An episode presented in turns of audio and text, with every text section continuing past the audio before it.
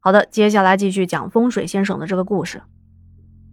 将仙人骸骨请出来的这一天，正下着绵绵细雨，天空灰蒙蒙的，周围弥漫着南方特有的潮湿感。因为刚过完年嘛，天气也是比较阴冷的。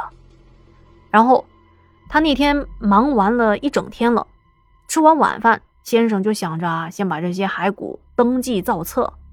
由于居住的那个旁寮是没有电源的，所以他就在书桌前点起了一盏小油灯照明，然后就在那个简易的窗户旁的这个书桌上开始记录。正写字的时候，他就听到隔壁的老妇人正在责备自己的丈夫，说：“哎呀，我昨天交代你的事情，你怎么又没有做好啊？”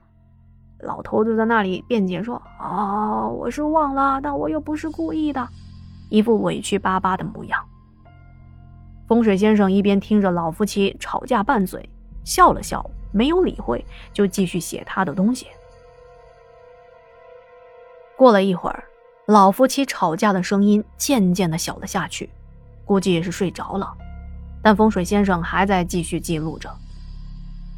写着写着，困意渐渐的袭来，他就趴在桌上小眯了一会儿。就在这迷迷糊糊之间，突然有一阵阴冷阴冷的风，夹杂着细雨从窗户里吹了进来。他顿时感觉身上一凉，就醒过来了。也就是在这个时候，他听到窗户的外面传来了女人抽抽搭搭的哭泣声。他觉得有些疑惑：，咦，这荒郊野外的？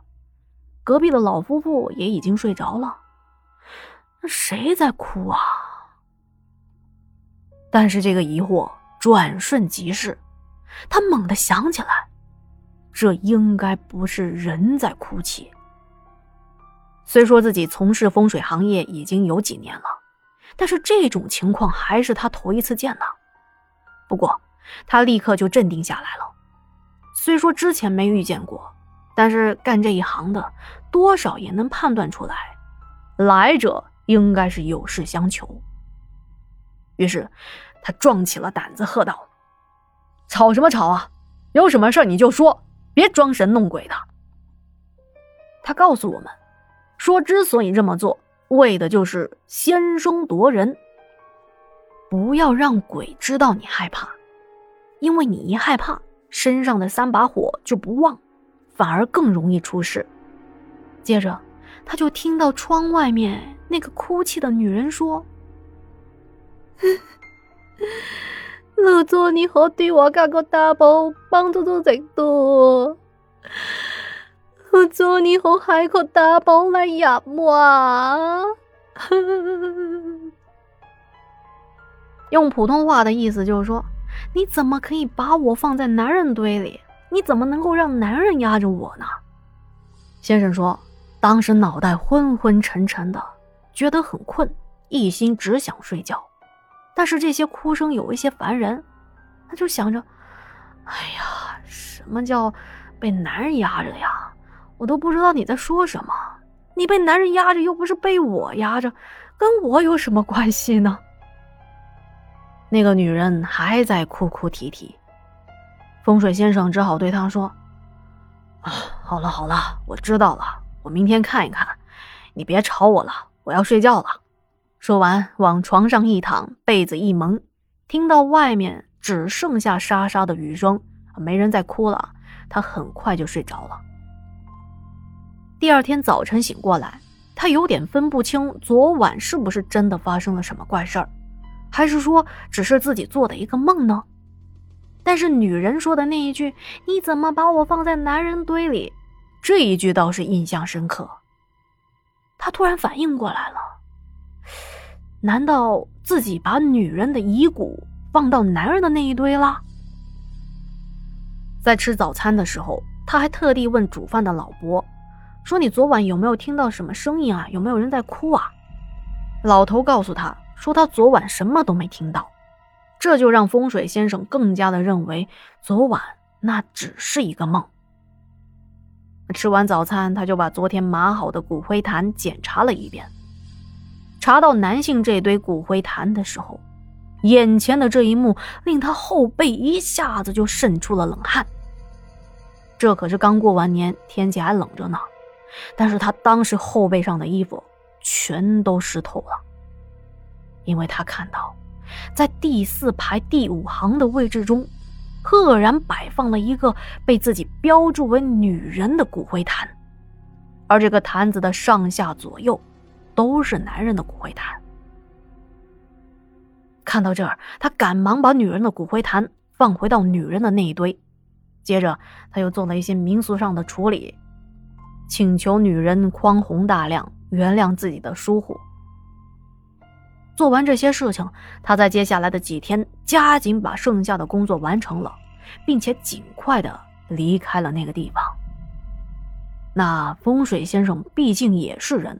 他对于这种奇怪的事情也是会感到害怕的，而当时我们围在他周边听故事的这些小孩们，也不禁觉得背后发凉。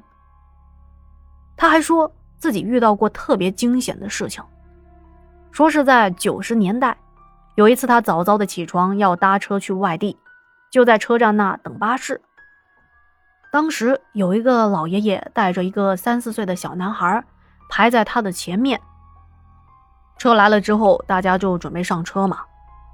但是排在前面那个小孩一上车就哭了起来，哭得撕心裂肺，死命的拽着他的爷爷，就是闹着要下车。这后面还有不少人排着队呢。后面的人着急就催他们，说：“你俩让一让啊，我们也要上车啊。”那老爷子也觉得特别的不好意思，这么一大车人，那都等着他们俩呢。被孙子闹得实在是没办法。只能是抱着孙子先下车去了。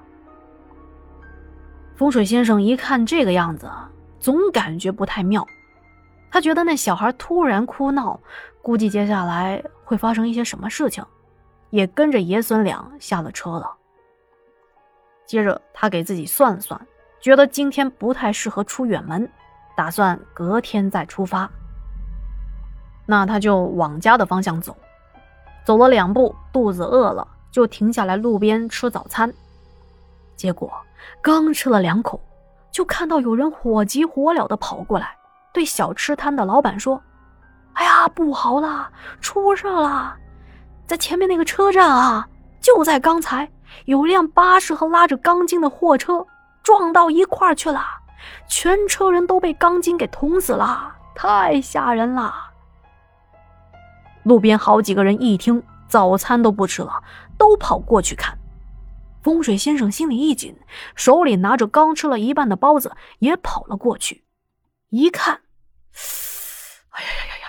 这是这，出车祸的可不就是自己刚下车的那辆巴士吗？听先生说完这些事情，我们都在感叹他是有大福气的人，这么惊险的事情都转危为安了。但是他说。